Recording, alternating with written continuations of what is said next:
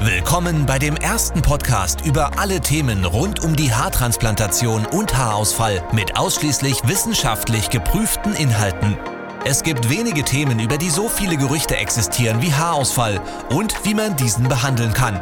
Als größte Haarklinik der Welt hat Elitair über 100.000 Patienten behandelt und Jahre in die Forschung investiert.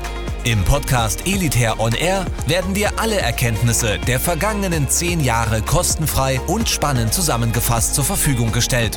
Viel Spaß! Und damit du nicht Ewigkeiten suchst nach der richtigen Behandlungsmethode, erkläre ich dir heute kurz und kompakt, welche Behandlungsmethoden es bei Alopecia gibt.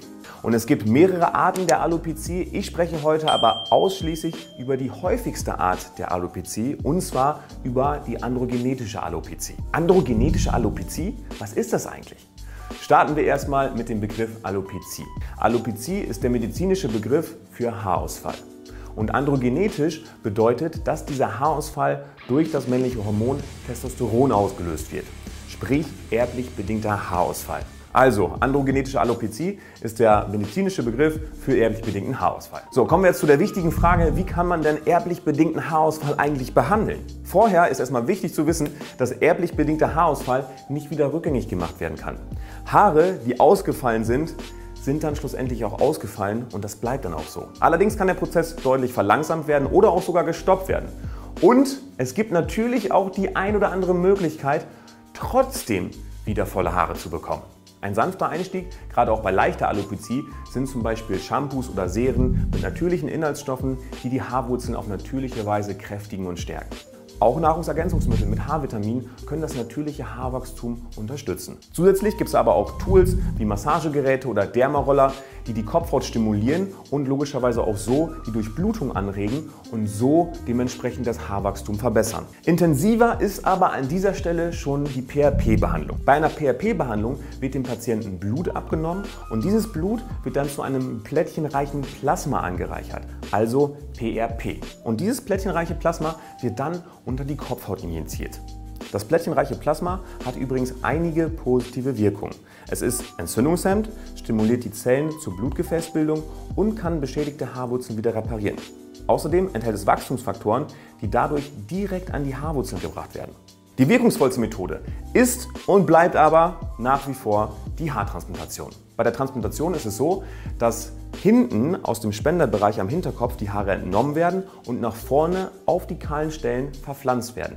Und nach einigen Wochen ist es dann so, dass genau dort, wo früher noch kahle Stellen waren, Haare wieder nachwachsen. Und das Tolle daran ist, dass genau diese Haare, die verpflanzt worden sind, resistent gegen das Hormon Testosteron sind und dementsprechend nicht wieder ausfallen und du logischerweise lange was von deiner Haarpracht hast. Aber nicht jeder ist für eine Transplantation geeignet. Denn bei manchen Leuten ist der Spenderbereich einfach nicht stark genug und bei anderen Leuten ist der zu transplantierende Bereich einfach zu groß. Und die Leute haben dann die Möglichkeit, eine Haarpigmentierung durchzuführen. Wenn du noch relativ dichte Haare hast, dann hast du die Möglichkeit, mit einer Haarpigmentierung lichte Stellen einfach wieder aufzufüllen. Dabei werden kleinste Farbpartikel unter die Haut gesetzt und im Gesamtbild sieht das dann schlussendlich aus wie volles, natürliches Haar. Wenn man allerdings nur noch so wenig Haare hat, dass man eigentlich schon eine Glatze hat, dann kommt die Pigmentierung einer Kurzhaarfrisur in Frage. Die noch vorhandenen Haare werden dann einfach komplett abrasiert und dann werden in feinster Auflösung die Farbpigmente unter die Haut gesetzt und schlussendlich sieht es dann so aus, als hätte man einfach eine Kurzhaarfrisur, nur man hat dann einfach die Haare komplett abrasiert. Für ein bestmögliches Ergebnis kannst du übrigens auch die verschiedenen Behandlungsmethoden miteinander kombinieren. Das bedeutet, wenn du zum Beispiel eine Transplantation hattest, kannst du im Nachgang natürlich auch einige PRP-Behandlungen durchführen lassen.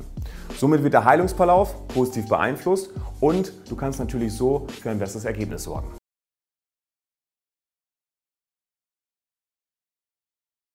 Das war der Elitair On Air Podcast. Wenn auch du endlich wieder stolz in den Spiegel blicken möchtest und wissen willst, welche Möglichkeiten es gibt, um schnell zu vollem Haar zu kommen, dann gehe jetzt auf elitair.de und führe deine kostenlose Haaranalyse durch.